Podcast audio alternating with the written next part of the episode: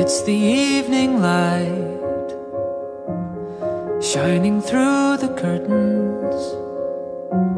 The time before the night when everything is golden. 欢迎收听柴米油盐诗酒花，这是由赵健合作社推出的一档播客栏目，playing with 用场景对话的方式分享不同人眼中各色的世界。通过文字和声音，我们尝试理解自我和他者，建立社群，我们得以日常陪伴，照见彼此。微信搜索“照见合作社”，期待与您分享更多日常生活片段。live inside. Thank you.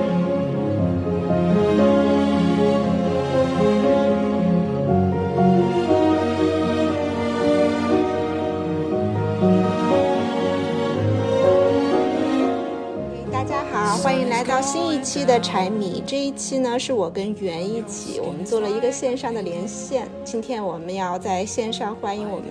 一个新朋友，他就是来自爱因霍温设计学院的崇景。大家好，我是憧憬。这马上就要过春节了，想知道你那边怎么样？啊，热闹吗？完全不热闹。呃，欧洲没有像我的城市没有什么过年的气氛。呃，我觉得欧洲呃有一点在这方面比较落后吧，就 是没有这种多元文化的概念，他们还是觉得自己是一个呃主人的样子。春节这一天就是除夕的晚上，就是我们的期中要一个小的考试。但也习惯了，也没有什么。呃，其实我是在呃重新去思考，呃，在国内或者是说我们在中国，就是在一个中国这样的一个国家建构的体系之下嘛，去思考这样的春节啊那些符号啊，对我们来说就很理所应当的这些符号，呃，可能拿到呃欧洲这边，它就你就会发现它呃变得不能和人交流了。那我觉得，以我现在这样一个新的身份，就是我从中国变到了一个在荷兰的一个这样的一个身份，呃，它迫使我去重新去去思考我之前认为理所当然的一些东西，所以我也就是想重新去呃阅读或者重新去认识一下，呃，当你就是国内的那些呃文化符号，这也是为什么我用了一些跟春节相关的元素，就是因为它实在是非常的呃根植于我们的认知里。所以你会觉得有的时候我们对事物的理解是，就像你提到的说，当你跟它产生了一定的距离，拉开一定的距离之后，发现原来曾经你从来就是因为理所当然吧，或者因为周围的人跟你的认知是相同的，所以没有一些不一样的东西跳出来，然后使得你可能不太会去主动的去思考一些这背后的渊源也好，或者是说呃它的象征也好，所以有的时候是在对比中更能去理解一个一个一个什么事物。对，是的，我觉得这是一定的。不是有一首古诗吗？那个“横看成岭 侧成峰”，对 对，我呃，嗯，怎么背来着？“横看成岭侧嗯侧成峰，远近近高高低各各不同。同。不识庐山真面目，不识庐山真面目，只缘身在此山中。因因为我自己也有这样的体会，就是说我也是啊、呃去到国外呃读书学习之后，开始发现其实我一其实对本国的文化的理解是非常非常浅薄的，或者说没有有过太多思考的，因为我觉得可能在国内的时候，你你讲到什么，大家就会一下子大家都会认同，就是没有人会提出异议来，所以。你就也就不会去思考太多，然后反而是离开了之后，再看就觉得，哎，好像自己其实也并不知道背后的那个意义或者是什么，然后再回来的时候，就像你说的，我就会重新开始找这些东西来读，来来来去思考。你到荷兰以后，你觉得就给你最大的一个冲击是什么？就是有一些日常生活习惯的，或者是说为人处事方式不同的一些冲击吗？嗯，我觉得首先最大的冲击就是这边对于饮食文化或者说对于食物的理解，和中国人特别的不一样。嗯，呃，其实。呃，我们说欧洲，呃，在国内可能谈欧洲，以为就是欧洲就很类似于中国的一种概念，就是一个欧盟嘛。但实际上来了欧洲，我才发现他们内部有非常非常剧烈的不同。嗯，尤其是荷兰这个地方，呃，因为我们提到法国，大家会觉得啊，意大利、法国都是喜欢吃的一个民族。但是荷兰呢，在我来之前，我完全不知道它是一个完全不喜欢吃的一个民族，就他们甚至很很著名，就他的不喜欢吃跟英国人还不一样。英国可能是说，就是他大家吐槽他做的饭不好吃，但荷兰呢，他就是对吃对吃这件事情没有任何的欲望在，就他吃就是为了吃饱。他们每天午饭晚饭，你给他一个面包，然后抹一个酱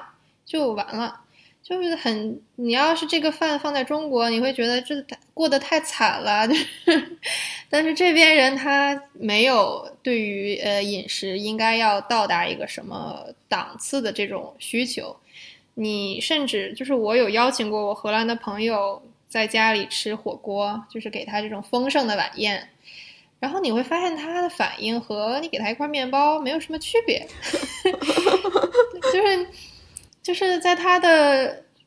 对，就是在他的认知里面，他不需要呃对美食有那种享受，然后并且因为他根深蒂固在这种认知里了，就是你即使给他的这个享受，他也并不认为这个享受有什么的，是一个多大的享受。嗯，我觉得很有意思。我不知道是不是这些，就是我觉得你对你味味觉的这些感受也是从小培养。出来 的，是的，是长期的。训练。你包括有的。时候，我觉得我们对食物的这种感觉，它不只是。说食物本身，它可能也带有一些，比如说，嗯，为什么我们经常会觉得美食很温暖呀？可能是。跟我们就是。说人与人之间的这种情感，比如说我们中国对食物的理解，它可能里面含着很多的情感的部分，它可能不只是。说我，嗯，吃饱或者是。说味觉上的。所以可能有的时候我们觉得，哎呀，吃到美食很开心。它可能都不见得只是满足了我们的味觉，嗯，但是对于西方来讲，他们没有这个文化，他就所以他体会不到你的那种愉悦。我觉得可能是对，是这样的。呃，尤其是说，其实这个到底是什么让我们更倾向于呃去去享受食物？呃，什么让荷兰人更倾向于不去享受食物？这个背后的原因其实。很深也很有意思，呃，我现在会可以知道一些原因，其实和他们的宗教传统有关。因为荷兰这边它传统上是凯尔文教，嗯，像我原来小的时候学这些，在课本里都不太懂这些宗教之间的区别，但是来了之后你会发现它真的非常不同。比如说荷兰，它共享着国界线，呃，荷兰和比利时，嗯，它曾经都是一个国家，这两个地方。但你去旅游的时候，你就会发现，啊，荷兰和比利时有这么大的区别。就是你只要跨过那个国境，你就发现，那个建筑一下就变得非常华丽，它的大小都差不多。其实它那个本来的结构都是一样的，但是它，嗯，比利时就是会把它弄得更美，然后更花哨、更漂亮。嗯，但荷兰就会把所有的花都扔掉，那个建筑结构是什么样？看着不管多枯燥，他们都没有关系。他们认为这样才是一种正常的生活，就是他们不需要那些享乐、花了花花、呃金箔，呃全都去掉。他们认为这样才是好的。对，呃，其实如果在我在之前，你要给我这两个文化看，我肯定会挑一个好看的文化。我会觉得他们可能更有钱，可能更懂得美。但我真的来熟悉这两个文化之后，我会发现哦，原来呢，我原来的那种评判，只是因为对一个中国人来讲，我们可能更去享受呃一种视觉上的美，然后所以我们会误认为这种美背后呃就是有因为他们有钱才有能力这样做，要不然你要是有钱，为什么不这样做呢？然后来了之后才发现，其实荷兰是会比比利时富裕很多很多的，但他们再富裕，他们也不会把钱。或者享乐的这种经历放在吃、放在装饰上。啊，我觉得这是非常有意思的一点。其实我还是挺喜欢荷兰人这一点的，因为他很有特色，也很理性。所以是这可能是对，就是所所谓宗教或者是文化，其实它影响我们的是我们对生活生活方式的一种呃认同，或者是说嗯，其实是充斥在我们的日常起居的方方面面的。所以为什么就是我觉得可能这种文化差异，有的时候觉得为什么，比如说作为中国人，你到了西方，你会发现有的时候很难融入，未必是我们彼此不愿意交流或者是什么，是可能我们其实很多看待事物或看待生活，或者我们想要过的那种生活方式是很不一样的。我刚我刚才一直就想问说，那他们把精力都放在哪里呢？就他们的乐趣来自于什么呢？嗯嗯。嗯，其实我没有真的去问荷兰人，但是我看到的是，他们首先非常喜欢大自然。嗯，像我，呃，前几天其实去了海牙，是这边一个海海边城市。然后冬天很冷很冷，我穿的非常厚，然后海边也有很大的海风。然后我完全没有想到的是，哦，其实我夏天也去过那儿，嗯，游泳的人并不多。然后我前两天冬天那么冷去，然后发现有竟然有很多人在游泳，甚至有人在游裸泳。呃，老奶奶我看到一个，然后全裸在游泳，然后有很多人穿着那种嗯全身的那种紧身衣，呃，在呃冲浪。然后他冲浪的方式是有一个他自己手里会拿一个很大的帆，就是两条线，然后挂着一个那种布料，然后风一吹。就会把他们吹到天上，然后他脚下踩着冲浪板，这样我不太了解这些运动，我不知道这个叫什么，但是看上去非常刺激，因为你经常看到有人就飞起来了，然后一会儿再落下去，嗯，然后可能他飞起来过程中，他脚下踩的冲浪板掉了，我也不知道他怎么才能把那个冲浪板找回来，因为当天的浪真的是太大了，呃，绝对有一人高，可能得有一点，可能得有两米甚至两米半的样子。然后我惊讶的发现，竟然有那么多人在游泳。呃，我以前只是知道荷兰人很喜欢自然，很喜欢骑车，很喜欢划划船，因为他们有很多河道，呃，很喜欢这种呃野外的运动。但我没有想到他们呃对于这种自然可以到了这个境界，就是呃已经我觉得。我觉得他已经在身体上制造了一种痛苦了，那么冷，然后他们可能就游五分钟或者二十分钟，顶多就得赶快到旁边的小木屋里去暖和一下。但是他们就很享受这件事情，啊，在我看来就是不能理解的，简直是一个，呃，简直是一个折磨，对我来说。嗯，你刚才在说的时候，我快速的查了一下荷兰的那个国庆日。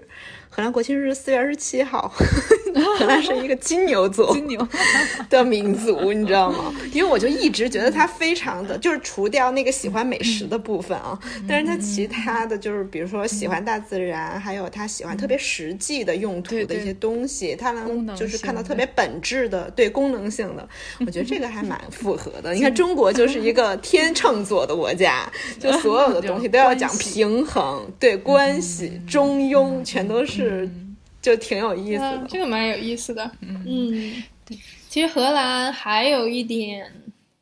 他们很团结。我会觉得，他的团结我不知道该怎么描述。嗯，更像是一种社交方式吧。就是，就他会很注意和你，嗯，我不知道中文怎么说啊。这个 small talk，呃，就是他见到你就会说一些有有的没的啊。他就是为了让你和他聊起来。他其实他完全没有必要跟你聊，你要换一个国家的人，可能也不会跟你聊。但是荷兰人就会觉得他不跟你聊，他就很尴尬，他就会觉得他 见到了你，他就觉得他见到了你，然后你们都在这个气氛里，就他好像有这个义务，然后让这个气氛变成一个团体啊，还是什么的啊？我不是特别懂，但是我有这个冥冥之中的感觉，他们好像挺团结的。嗯，这个这个让我想到，如果荷兰人碰到一个芬兰人，因为对，就是北欧那边，就是他们不是最怕、嗯最怕别人跟他们聊天，就是最好不要讲话。对，所以其实对我我嗯挺有意思的，很有意思，因为我们班嗯有挪，我们班有芬兰人吗？好像有，但是我们班有两个挪威人，就是也是差不多，就他很明显的的就不想和你聊，嗯，甚至你们可能是一组的，大家就三个人，可能你就是得跟他聊啊，但是他还是很明显的，就说着说着他就不说话了，就特别有意思。上一次我和一个爱尔兰人，还有一个挪威人，然后他就是那样，就是你会觉得他其实想了很多东西，但是你要硬逼他去表达，他才会给你说那么一两句。嗯那我很好奇，就是你觉得你过去荷兰生活之后，你自己本身的性格会有一些变化吗？我觉得变得最多的是我看待我自己的方式，或者看待呃周围环境的一种方式吧。但我觉得我自己的性格本身，我甚至觉得他更去鼓励我做自己。我会觉得我好像好像更认同我本来的样子。我会觉得，呃，我我甚至觉得我必须得做自己，因为我不然的话，我就没有一个东西可以做了。他他好像跟国内很不一样，就国内他会不断告诉我什么样是好的，什么样是你的下一个目标，就是你需要怎么努力去达到这样一个更好的样子。然后你到国外之后，嗯，我觉得并不是没有榜样了，而是说因为榜样变得太多，你你你失去了你去选择的这个能力，所以你必必须去寻找自己自己最擅长的呃一些东西，然后你才能。嗯，给自己一个标准吧，要不然就是完全的凭，就是叫什么悬空的这样一个状态。嗯，或者你会不会觉得，就是因为啊、你其实做成什么样都是被接纳的，所以你会突然觉得有了这个自由，然后当你，然后就像你说，当你面对很多选择的时候，你就会开始想，那我到底要什么？可能国内很多更趋同一些之后，哪怕你想要，但是你会觉得现实很困难，然后以及和周围非常不一样以后，人会容易质疑自己的就是坚持的东西，所以也就放弃了做自己的那个部分。呃，所有事情都有好的一面和不好的一面吧。我觉得这个是国内不好的一面，就是它可能是因为社会它不停的给你提供榜样，所以它有点跟你自己想做的东西抵触。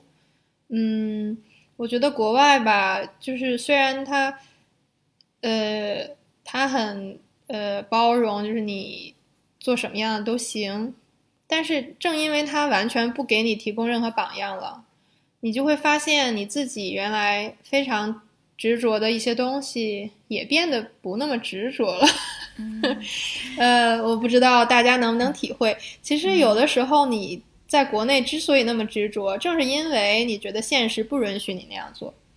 啊，嗯，就是他现实在把你往呃往东往东边拉，然后你会觉得我其实不想去东边，你才会产生一种其实我很热爱西边的这样的一个想法。但呃，在这边我会发现没有，当没有人拉你了之后，你你就会觉得，那我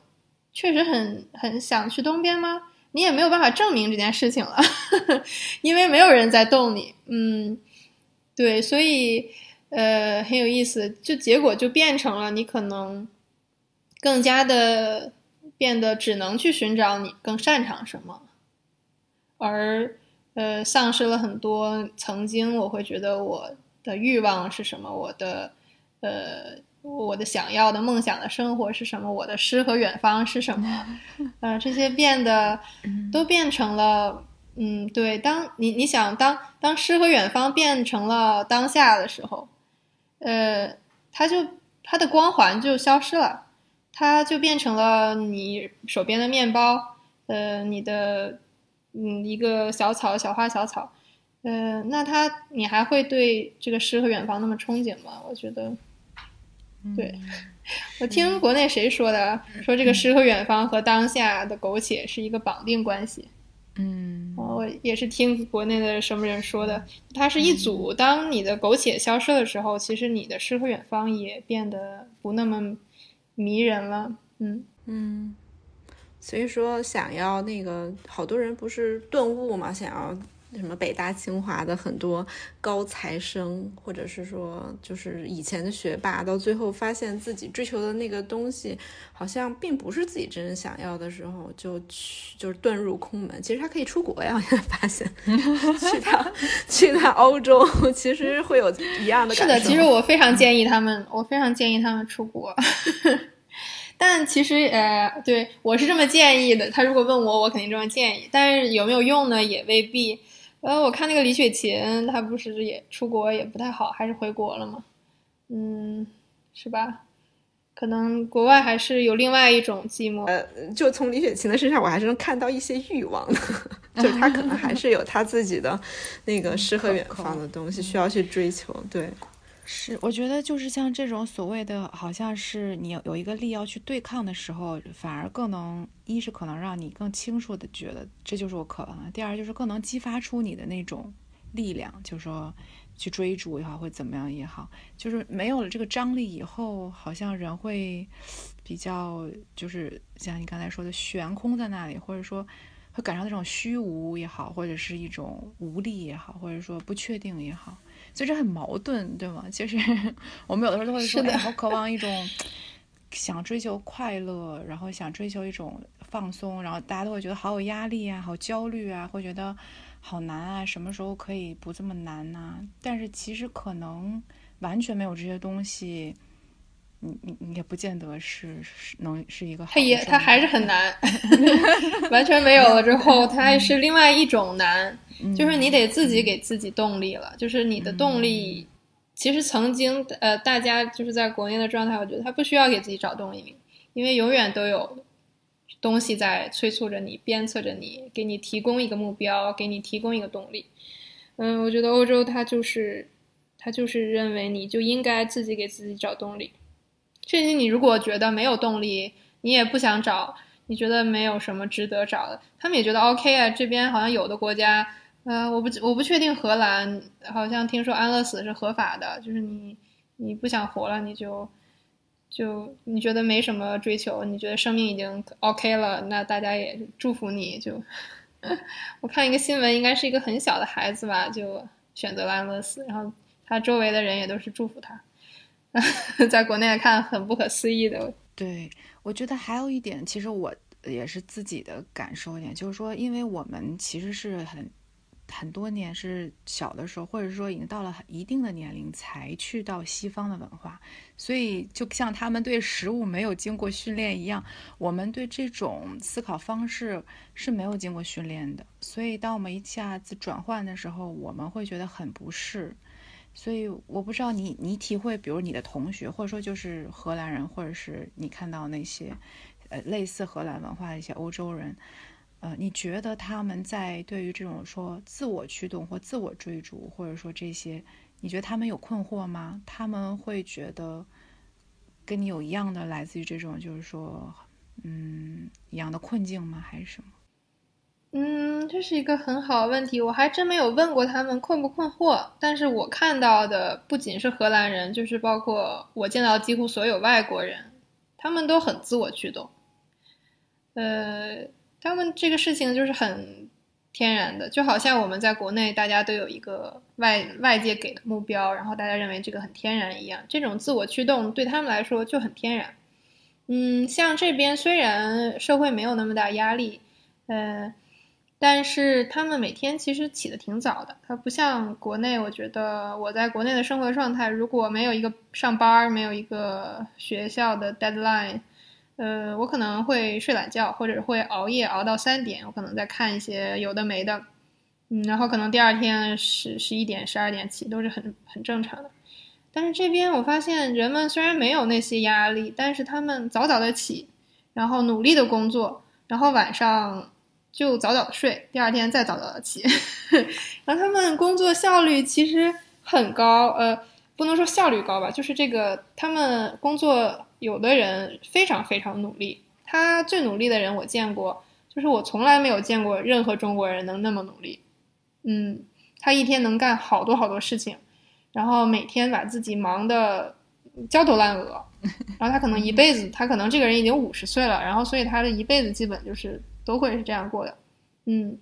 我就觉得很神奇，因为我在国内是见不到这样的人的。我觉得这种人只能是说他自己给自己动力，他才能活成这个样子。对，嗯，对，就像你刚才说的，他是可能没有那个诗和远方，所以他一直是活在当下的。那他只当下就是自己跟自己嘛，所以他可能。就是真的是出于自己的热爱，或者找到一个特别适合自己的东西，所以他一直去干，这个动力是是特别惊人的。对，其实非常佩服他们。我见到挺多人是这样的，在这边，倒不是说所有人啊，那样就太美化西方人生活了。嗯，但他们，我觉得他们肯定是养出了一些懒蛋的，肯定有人是很很懒惰的。但只是说，恰好我在这个学校里能见到，毕竟是一个研究生的学校，学校嘛。你如果没有一些自己的追求，你可能不会来想读研究生，所以我可能更我的这个圈子会更让我见到一些呃这样的社会形态里培养出的优秀一点的人。因为你说到你学校嘛，然后呃我之前还关注过你们学校，因为它爱因霍温设计学院好像是荷兰设计周的一个。就是主办方吧，应该是每年都会在这个设这个设计周里面去展览所有他的这个毕业生的作品。就是他应该是在欧洲或者在世界上的那个享有的那个声誉都是蛮高的。然后我也注意到他的专业都是以比如说 man and activity、man and communication，他都会加一个。就是这个人作为一个主体去呈现他的这个专业名称，所以我可不可以理解为，就是你们的学校或者在这种文化下面的一个教育体制，它是对人文和这种个性化特别看重？嗯，呃，是也也也不完全是。首先，这个巧了，因为我们是设计学校，所以说，呃，其实设计这个呃专业它。本质上就很非常和人有关，嗯，所以说这个题这个课程设置这个系名称的设置，呃，肯定有一部分原因是因为它是关于设计的，所以它是关于人的。但我觉得你刚刚说的也都对，就是它，呃，这个我觉得整个西方的教育都很让都很关注 individual 呃个体，嗯，呃。就是个体是他们无上的一种价值所在，个体它就是最被尊重的一个一个东西。呃，也我觉得有一个例子就是说，为什么西方这么尊重隐私？他们会觉得这就是我个人的一个权利。那么你如果在挑战我的隐私，你是在挑战我作为一个个体的所有这些权利，就是这是他们社会的根基。那在那个设计当中，他们是怎么把人作为一个主体放到这个设计的思考里面的呢？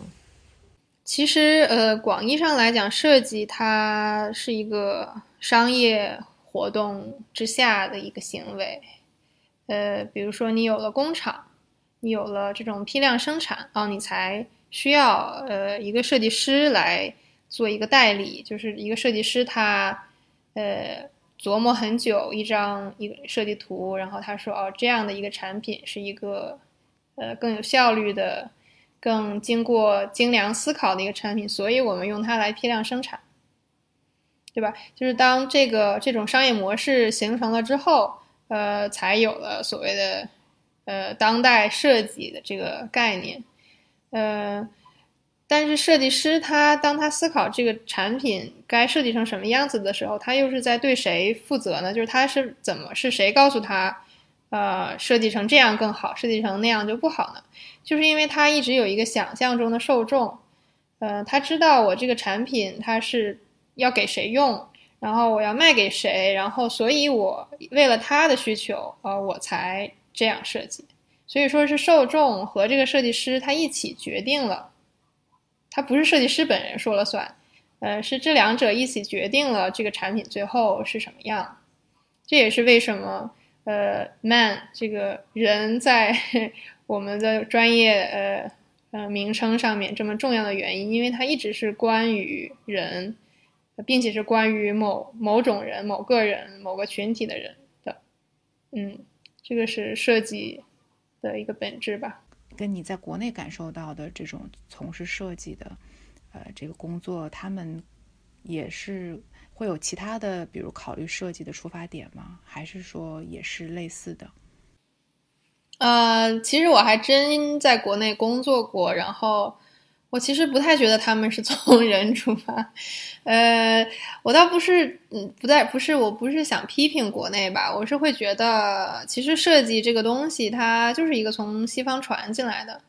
的东西。其实今天在国内，咱们说设计，很大程度上谈的是西方设计。嗯，至于中国有没有设计，我觉得是有的，只不过可能大家还没有很。关注或者是没有去发掘什么是中国当年，呃，就是在一个中国体系下的这个设计是怎么样的，嗯，所以说我当时毕业完了工作，我会觉得大家对于设计的理解是非常来源于西方的书本、西方的呃网络上面的文章、西方的一些奖项，就大家觉得哪个设计师好，基本上是因为这个设计师获奖了。呃，其实这个跟电影呃很像，像我小的时候，呃，大家呃文艺青年最喜欢什么电影，肯定是因为得了柏林奖啊，什么金棕榈啊之类的，嗯，所以说我在设计这个领域会觉得，呃，大家其实并不特别知道设计是什么，其实更多的是说，呃，什么好看，呃，什么流行，然后什么是。就是最，对，就是跟流行相关吧。其实我来了，呃，这个所学校之后，我会觉得这个学校里的事儿跟流行一点关系都没有，但也跟我这个学校有关，因为这并不是一个 fashion 的一个呃学校。嗯，对，我会觉得可能国内，呃，大家，如果我从一个批评的角度来讲。呃，可能大家掉入了这种对于所见到的宣传的一种模仿，呃，有的时候可能会误解什么是设计这件事情。但如果不从批评的角度来讲呢，我会觉得这种误解也未必是坏事。我们可以慢慢来，然后发展出自己最后对于设计的理解，我觉得也很令人期待。因为毕竟，呃。这跟我现在在研究的东西也有关，就是其实很多时候误解它最终能带来一种新的解读方式。就比起说我们直接来理解西方所谓的设计究竟是什么，那可能我们误解，经过我们的误解之后，我们可能会得出一个真正的中国人所理解的设计，然后它可能会比西方现在的设计有一些不一样的地方。嗯，我觉得。也很有意思，所以我也是持一个中立的态度。之前我们不是聊说，就是这种跨文化啊背景的人，你也在思考说自己，比如说毕业了以后要去做什么样的工作，去哪里去，呃，用到这样的优势。其实 你有没有想到过可以做这种，就在不同文化里面做一个交流的使者，然后把你认为的东西，你认为好的或者美的，或者你认为可以。有一些跟之前介绍到国内不一样的东西带到国内，我觉得是的，这甚至是我可能唯一能选的 的领域。呃，我这样听起来可能比较悲观啊，但我觉得这也是我为什么对播客感兴趣的一个原因，就是我觉得这是一个很好的，呃，几个人就可以做到，然后你可以去。向公众传达一些我们的想法，然后并不需要任何呃花费，至少我不用花。然后，对，呃，是这样的，呃，其实我也很期待，呃，他除此之外，就是这种跨文化的，呃，这种这种超越单一文化的这种对世界的理解，它能不能在。做桥梁之上还能有别的用处，嗯，我还也很期待看到其他的用处。嗯，其实我提这些话题跟别的老师啊什么的，他们经常会跟我说，呃，跨文化，那你有没有想到跨国公司？呃，我觉得可能这些资本主义国家的人，他们 真的会比我去想，就是他好像更明白商业是什么东西。像我真的不太明白，我可能从来不会把一个文化界的东西跟一个商业界的东西连起来。但他提到之后，我会觉得哦，那其实是这样的。其实跨国公司它就是一个，呃，一个这种实体吧。它它这个实体就是建立在不同文化之上的。嗯，对，我觉得我觉得也很有意思吧。对对，但是我觉得你提到你的老师给你提这个，就是说，就像你之前提到，因为设计本身就是跟商业紧密联系的，所以它可能又异于艺术。也许你问一个就是。教艺术的那个老师或者艺术学院，那老师可能不一定会给你这个建议，我不知道，我猜。所以可能因为这个设计的专业本身它就是跟商业紧密联系的，所以他可能更多的会做做这种落地的或者这种实现的一个一个层面。但我图就是讲到这个跨文化，我很好奇，你觉得就是荷兰人，就是或者说你你接触到的这些西方人，你觉得他对我们中国的文化？有多了解，或者说他们渴望了解的程度有多有多有多大呢？我觉得他们比起中中比起中国人渴望了解西方，我觉得他们这方面非常欠缺。嗯，我觉得这是我们中国人的一个优势吧，也是这也是呃，我们其实很多年，其实这不是我们一个先天的优势，这是一个我们历史上很多年很多辈人。很多代人努力的一个结果，呃，我觉得对比当年清朝啊，这样一说就感觉很很政治历史。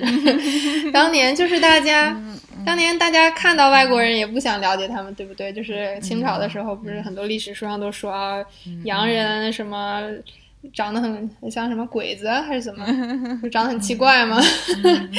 这也 是因为啊，我们后来有了战争啊，我们输了一些战争，然后这么多年我们去试图开眼看世界，学习西方，然后包括后来有这么多，嗯，甚至于美化西方的一些嗯文化行为，一些电影、电视啊，或者是漫画作品啊，其实都是不断的在重复啊，西方多好。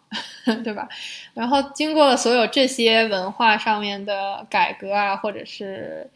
一些包装之后，我们才有了今天这种对西方的非常积极的这样的一种印象在，然后才导致我们很愿意去学习西方，或者是说很愿意去很很愿望去了解西方。但其实西方它完全没有这种对于中国的包装，嗯，对于中国的这种描述，在西方。甚至是非常，嗯，虽然呃，首首先它很少，其次它非常的呃，嗯，奇怪，就是它的呃描述方式可能并不是想说，呃，东方很是另外一个世界，我们可以了解它、学习它，像这样这样的一种描述，我觉得是一种基于一种平等的。呃，关系上，呃，给的一种描述，他们可能更倾向于说，哦，西方这个世界，呃，东方这个世界多么的跟我们不一样，然后他可能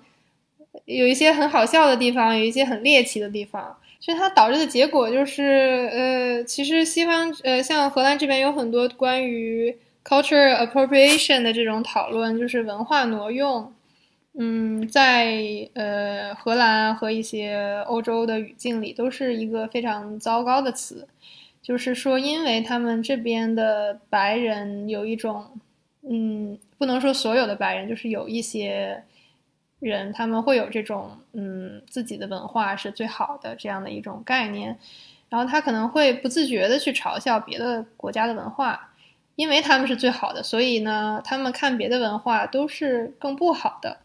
呃，一旦你是更不好的呢，那你可能就会变成是可笑的，嗯，所以很多在这边生活的亚洲人，他们会经历这种，嗯，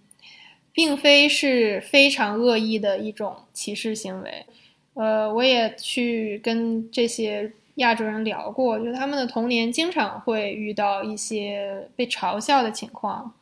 但这种嘲笑未必是说。呃，充呃未必是暴力的，未必是非常糟糕的，可能只是一种非常童真的玩笑。但是这个玩笑呢，是基于他们的文化，是基于他们有一个亚洲的脸面孔。嗯，我觉得其实是非常的不公平的。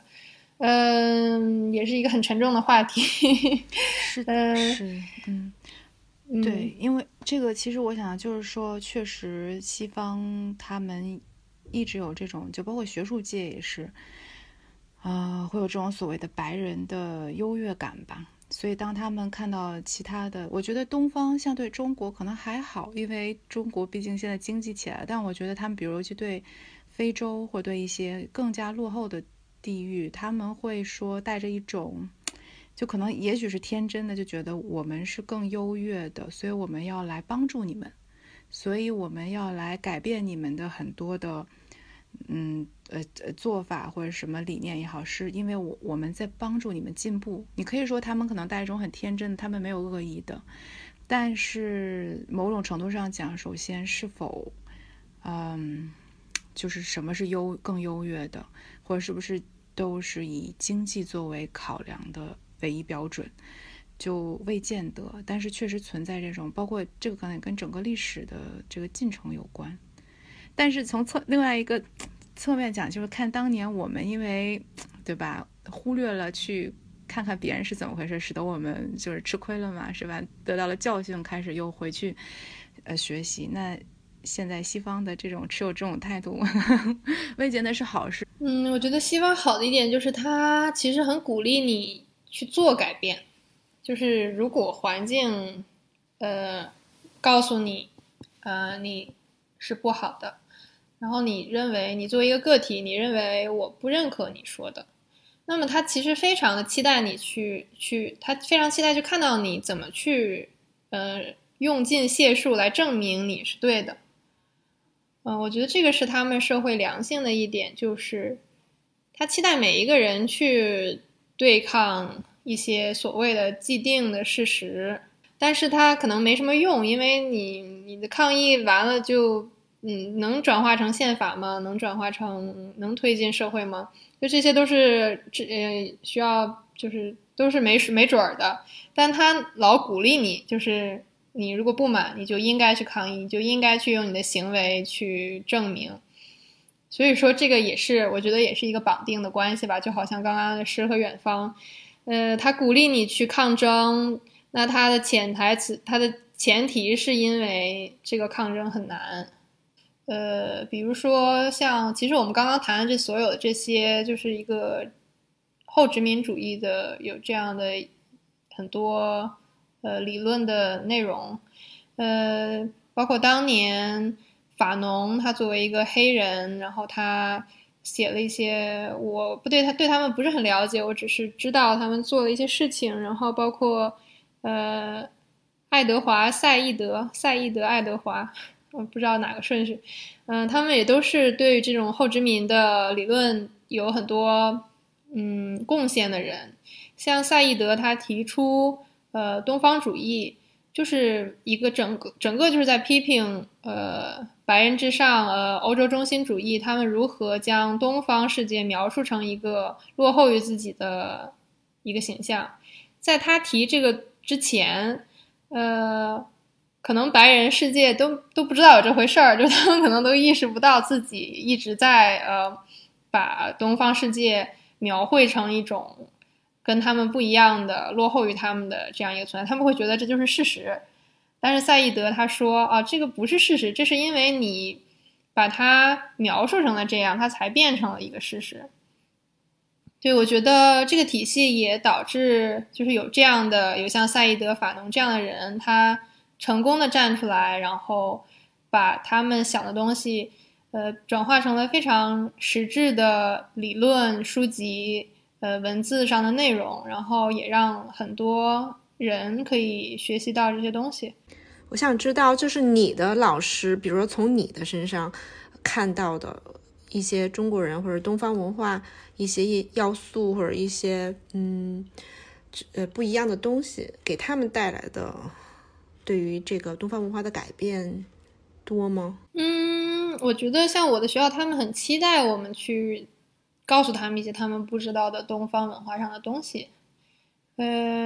嗯，他们会觉得这是一个文化多样性的表现哦。这样的话，我我们的学校看起来就很多元啊。我们又支持了少数族裔的声音，我们又就我们是一个伟大的白人学校。但 这个就让我这样的叛逆青年，就又不想去迎合他们这种嗯期待，因为好像我这样做了之后，我就。我我就觉得我在卖土特产，你知道吗？可能，呃，就我毕业吧，我可能很容易，我就是卖给他们几个中国特产的土豆、土鸡蛋，啊，他们就很很开心。但我真的想卖这个鸡蛋吗？嗯，我也不想卖这个鸡蛋。可能我甚至我本来也许是有意卖这个鸡蛋的，可是我当他们看到，当我看到我卖的这个鸡蛋弄得他们这么高兴之后，我可能就。不想卖了，就很多原因吧。嗯嗯，对，你能感受到你就是那个内心的那个叛逆青年的部分。就是你要是要这样要的话，那我反而不要做了，就我不要服务于你要的那个东西。对，并且我觉得确实是最后还是要归结到我自己的意愿，还是不要去因为外界的期待或者是。禁止而去做或者不做一些事情，就是我很好奇，说，呃，你有没有什么你印象特深刻的就是你创作过程当中让你特别兴奋的一个，呃，某一个呃某一次或者某一个时刻吧，就让你很很亢奋。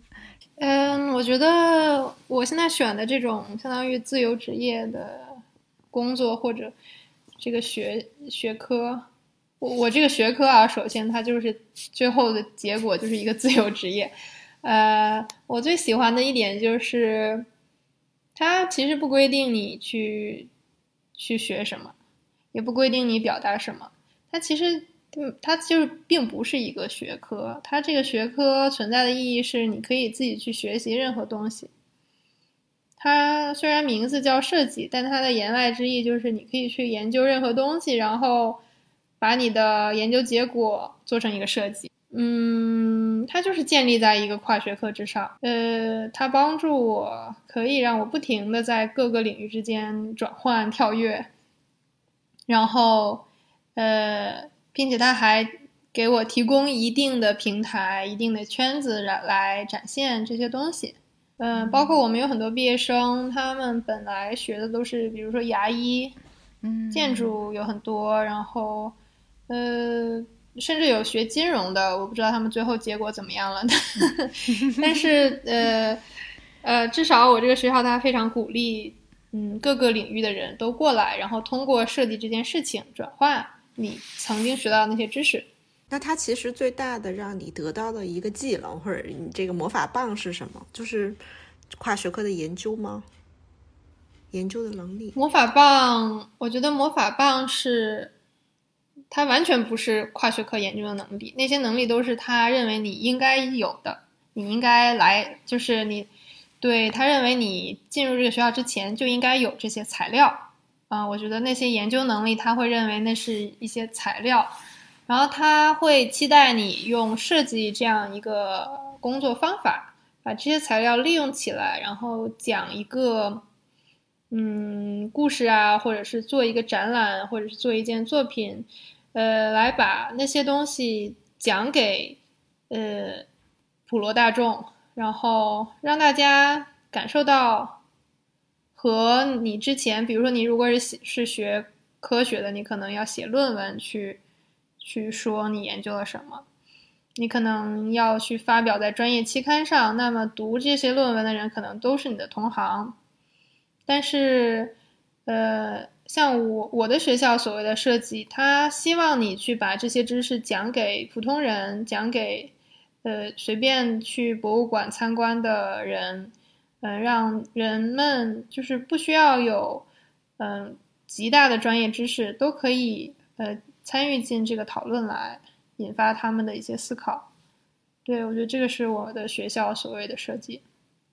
它更多的是在设计一种交流方式，我觉得。对我现在有点理解你们学校把人作为一个主体去设计他的所有的这个研究领域，可能他就是觉得每个人都是很重要的，不见得说你一定要是一个喜欢艺术，或者是说非常，呃，呃懂艺术或者非常非常想要去了解的这样一个人，你才有机会去通过艺术的形式去接触一些东西。是的，我觉得其实你刚刚问我到荷兰的冲击，有一点我刚刚想起来也是，如果我在这边参观博物馆，我会发现参观博物馆的人是社会阶层里的各个各种各样的人，他不仅是有文化。呃，有有钱有闲的人，他可能甚至是一些，嗯，非常落魄的人，可能吸毒，甚至是很年龄很大，嗯，你会觉得这个人很很很穷，但他还是去看展览，你可能会怀疑，你可能会质疑他到底能不能学到什么，但这不重要，就是他在那儿，然后他也去读，嗯，那他能不能学到？我觉得这一定会多少影响到他。一些东西，但但我刚刚说的所有这些的基础是是荷兰，它是一个嗯呃普及教育非常呃怎么说，就是人均的受教育水平是非常高的一个国家。我觉得这也是它可以做到嗯博物馆大众化的这样一个基础。因为嗯我在这边和他们普通人聊天，即使是说他是园丁，他是。呃，花公园的那种打扫的一些人员，你也会觉得他们，嗯，其实还懂蛮多东西，然后对世界蛮好奇的。像有一次我坐在公园里，然后有一个嗯大叔就来，就是也在坐在我旁边就闲聊了起来。然后他就说他就是那个公园的，嗯，不能说清洁人员吧，他就是算作一种园丁，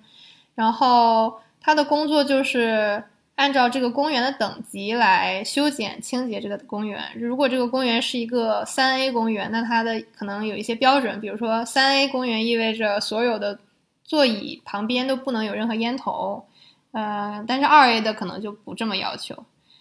然后他还说，就是让我很惊讶一点，就是他需要学习，然后去考一些资格证来提高他的工资。那他的学习的内容呢，就是他需要背。上百种植物的拉丁名、拉丁文的名字，就他不仅需要知道这个植物长什么样子是什么，在荷兰文里是什么，他还要知道拉丁名字。我会觉得这个很困难啊，让我让我想象会觉得在学另外一种语言一样。然后作为一个园丁，需要这个吗？嗯，但是他们就是需要考这样的资格证，那让我会让我觉得哦，那他如果能做到。嗯，把这个证考下来，那我会觉得这个人的学习能力，呃，也也都就是体现了。那我会觉得他这也是教育他受教育的一种一种方式嘛。虽然和学校的教育不同，他更多的是他自己的工作对他要求的一种技能上的教育。但我会觉得这种教育给到他，多少也会帮助他，当他看展览啊，或者是别的一些东西，他会。有这个能力去去理解这些展览在说什么。看展这个对于中国我们中国人来讲，其实是一个蛮陌生的，或者不是一个习惯吧。所以大家会觉得跟我们的生活没有太多关系，或者说那我又不懂，或者说有什么意义吗？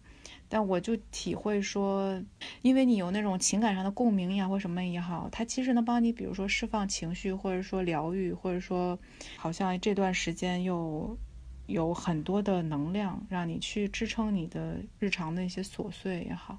嗯，其实国内的展览，呃，所谓的展览，跟我体会到荷兰的展览其实很不一样。我比较支持荷兰这样的展览，因为它非常的思辨式，就是怎么说，它是一种思辨性的展览。嗯，我其实，在很多国家，尤其是中国，然后包括东欧的一些国家，我看到的展览呢，大多数都是，呃，知识类的。就比如说这个展览，它告诉你什么时候发生了什么事，呃，比如说，嗯，像咱们国博，我很喜欢国博，然后，嗯，小的时候经常去，然后但是呢，我现在总结里面展了什么呢？它就是告诉我这个文物它是哪年，嗯，哪个朝代，然后什么风格。其实我到到荷兰，我会发现我几乎见不到这种这种非常直接告诉你说明性的像一个对说明性的展览，它更多的是一种思考性的展览。或者说是他在跟你交流，他是他更多的是去，比如说他如果让荷兰的这边的展重新做一个国博，比如说商代文物的展览，他可能会做说，呃，这个金属它是怎么被演练出来的当年，然后它的呃这个模具，因为我我记得商朝的那些应该都是浇铸的。它应该是先做了蜡，然后浇翻了一个外壳的一个模子，然后再把蜡融掉，然后倒进去金属。当然我知道这些是因为我本科是学首饰的，所以我就是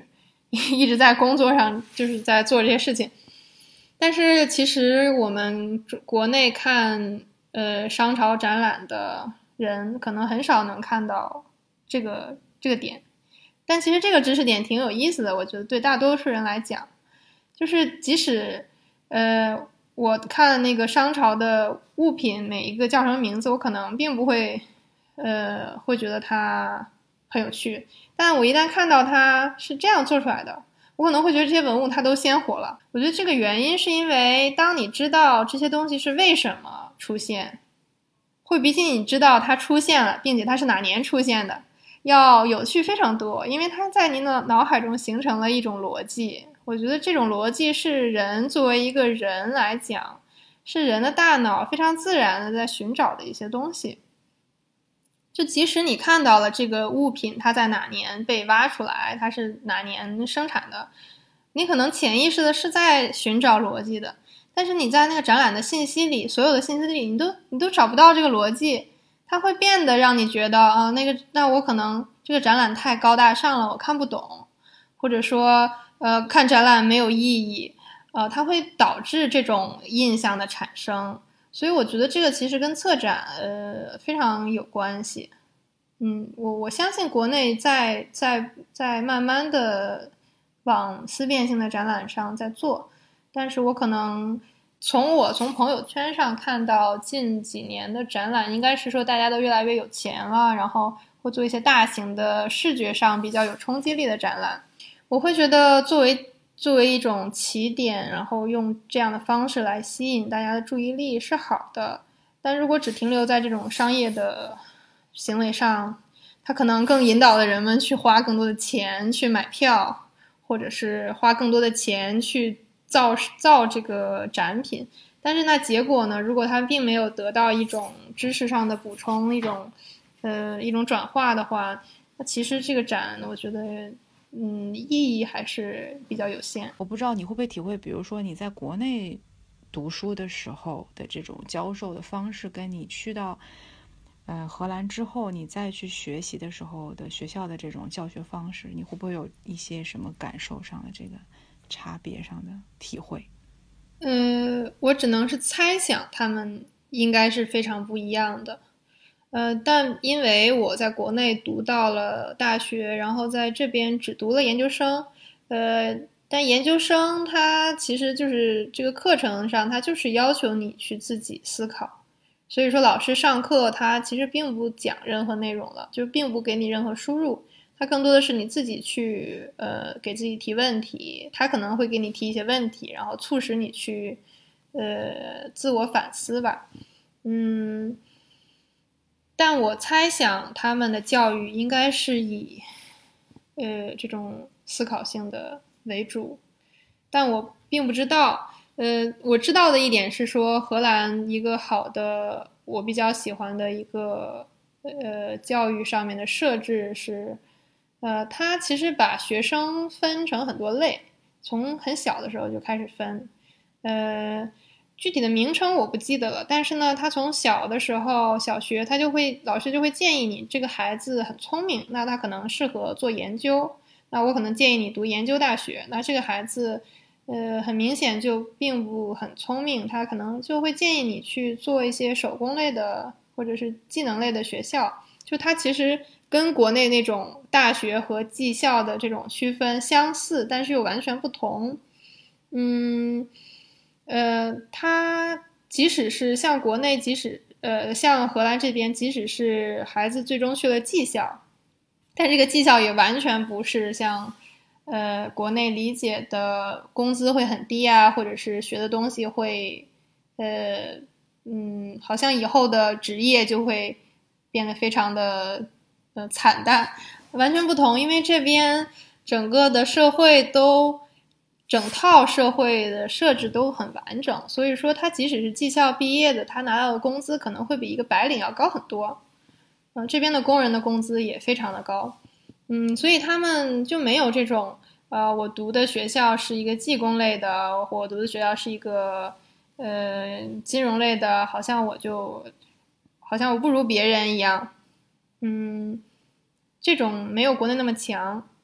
呃。但具体有没有，我觉得我还真不知道。呃，可能这种歧视是存在的，但是它的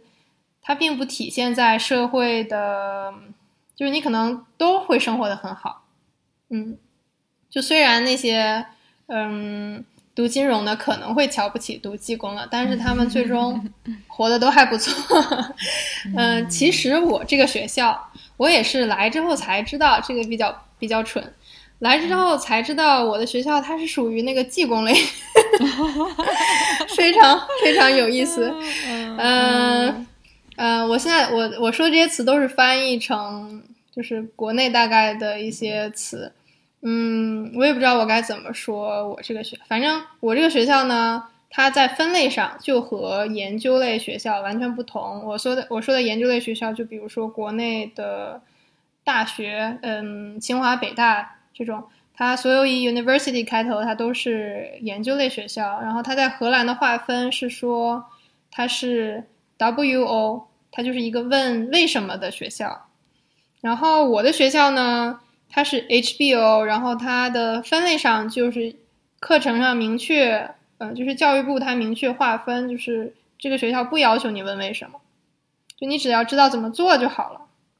然后我来了之后，其实我觉得很受歧视。我觉得我怎么读了一个只呃不问为什么，只做怎么只是怎么做的一个学校。然后，然后我就发现，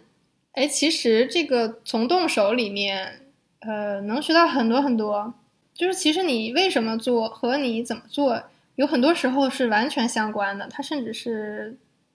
呃，像设计这个领域。你如果不动手，那你很难真正明白为什么。嗯，所以我现在也是觉得 OK 的，然后并且这个呃学设计其实还是挺研究为什么的，然后研究生也是一个关于为什么的一个讨论，所以我觉得这个嗯思辨的程度我还是满意的，所以也就没有考虑去转到。所谓真正的 university，最近的那个教育改革，就是说，可能到了高中，到了初中升高中的时候，比如北京吧，它可能只有百分之五十的初中毕业生能够升到真正的普通高中，然后剩下的百分之五十可能就是要去读那种职高或者技校。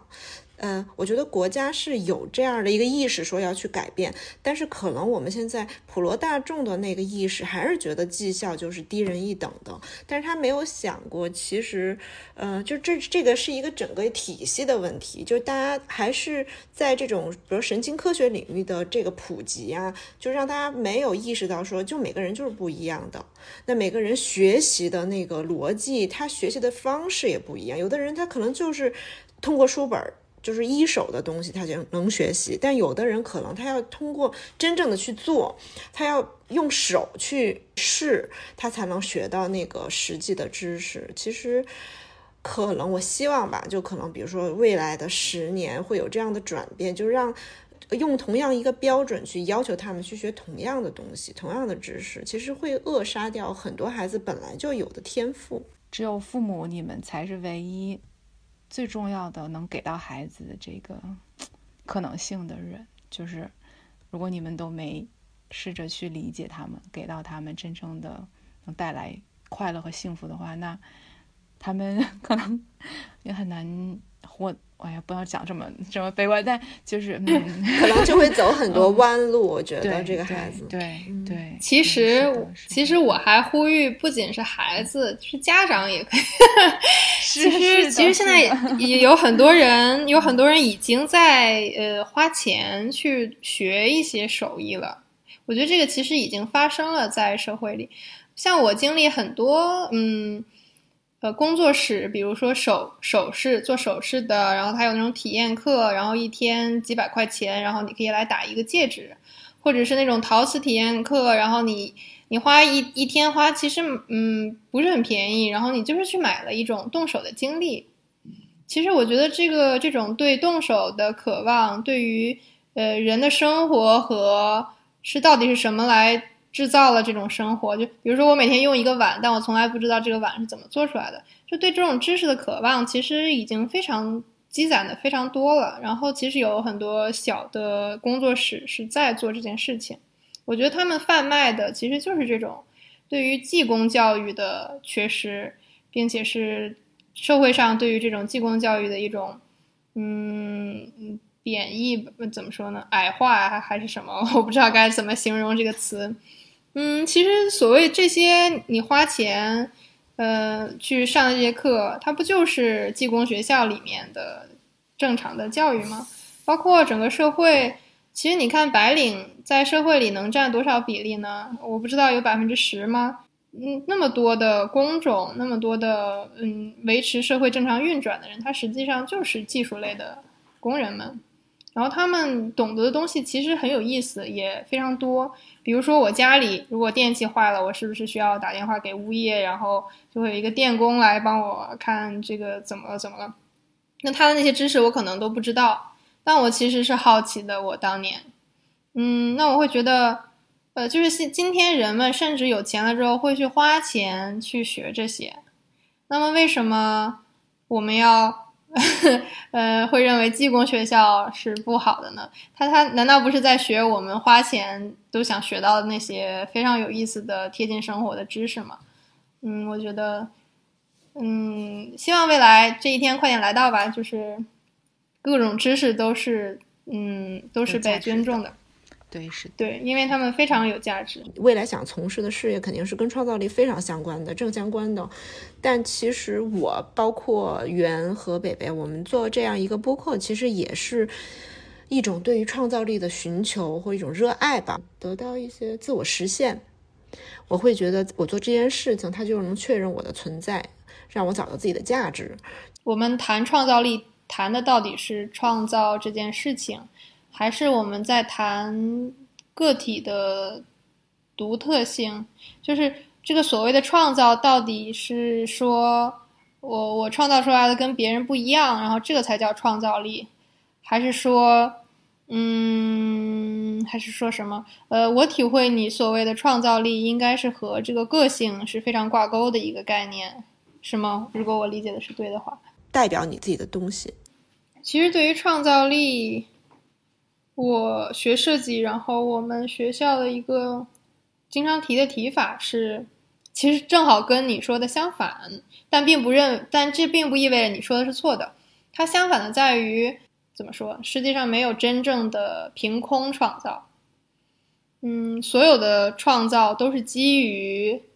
呃，一些前人的结果之上。其实很多时候，我刚开始很有点难接受这种说法。但是我后来不断的去检验，我觉得他说的还确实是对的。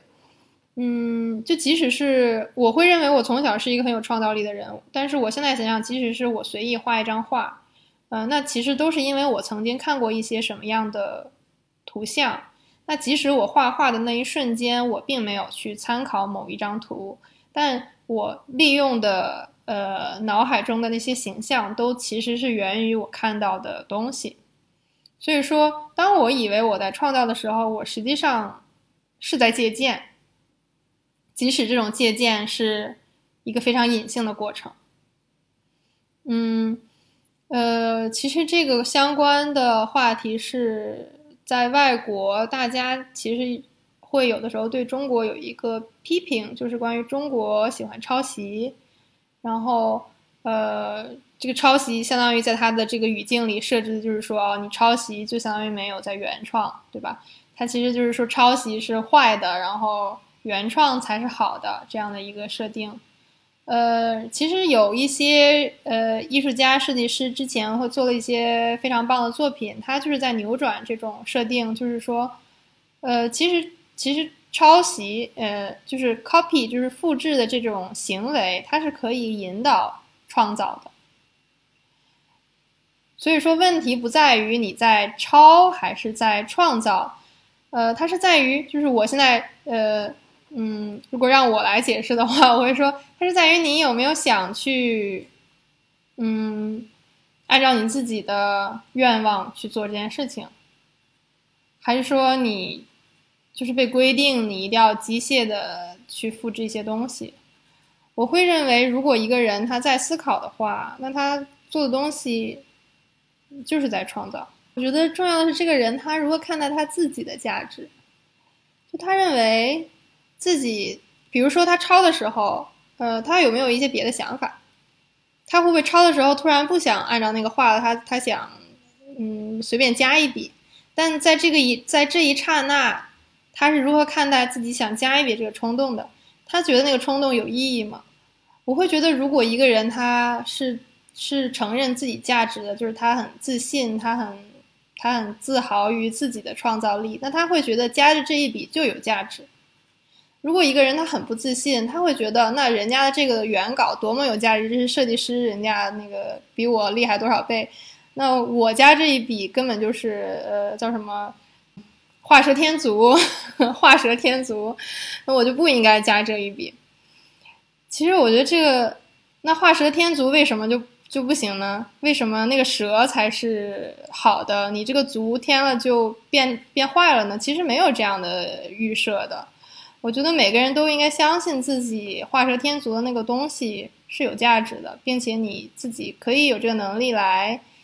来，来让它有价值。对，是，我觉得这是一个很复杂的一个多方面的一个问题，就好像是说，呃，可，呃。你的商业价值跟艺术本身的价值，它 中间可能是有一些复杂的关系的，然后以及很多就是说所谓的，我觉得这更复杂的就是说，可能跟艺术家本身的性格，包括他想要，呃，做到什么程度或要不要做，以及就是说他的机缘，他能不能够碰到，嗯，赏识他，或者说他有没有很好的机会被挖掘。但因为这中间太复杂了，所以可能中间会有很多是被我们看到的不一定是真实的，或者说一些误解吧。哎，就像我们买泡面嘛，你不能相信那个放上面画了多少肉，但你也不能因为，但你也不能因为上面画了那么多肉，里面没有肉我就不买了，对不对？就是想吃还是买。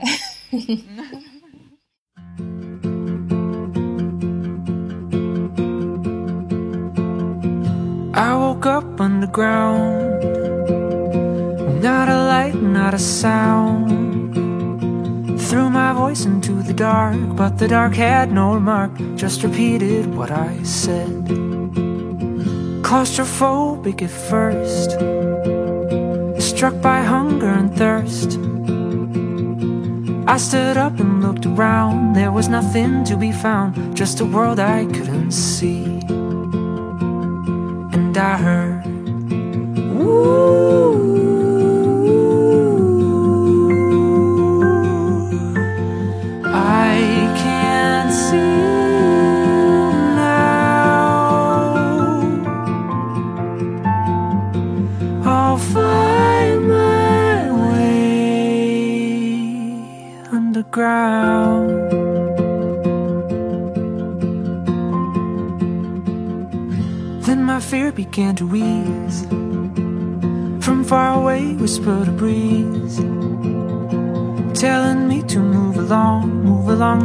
wrong So I cornered my resolve. Took a breath and took a step. Encountered metal on my left. What a strange thing to find. Metal in this place of mine Running lengthwise down the hall. And I heard Ooh. Then a light shone through the black I was standing on a track. That little light began to grow. There was nowhere I could go. And the ground began to shake. No time left to